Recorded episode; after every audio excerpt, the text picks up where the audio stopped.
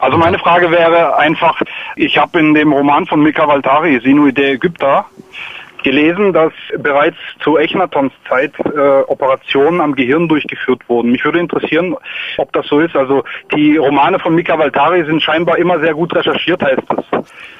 Es gibt tatsächlich äh, sogenannte Trepanationen und die hat man schon in weit früherer Zeit äh, durchgeführt.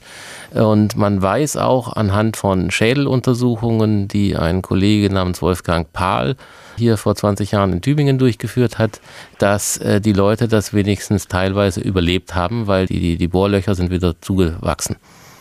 Das hat man okay. gemacht, um, um vielleicht dann irgendwie den Druck irgendwo rauszulassen oder so. Ob die das immer überlebt haben, ist unbekannt hat man das auch bei, ähm, also ganz allgemein jetzt bei einfacheren Leuten oder eher so bei Pharaonen oder äh, bei etwas, ja, besser ausgestatteten Menschen zu der Zeit gemacht irgendwie oder?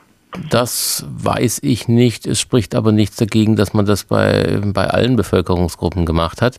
Es gibt leider keinerlei Texte darüber. Es gibt eine ganze Menge medizinischer Texte, aber von diesen ähm, Trepanationen gibt es da keine Berichte.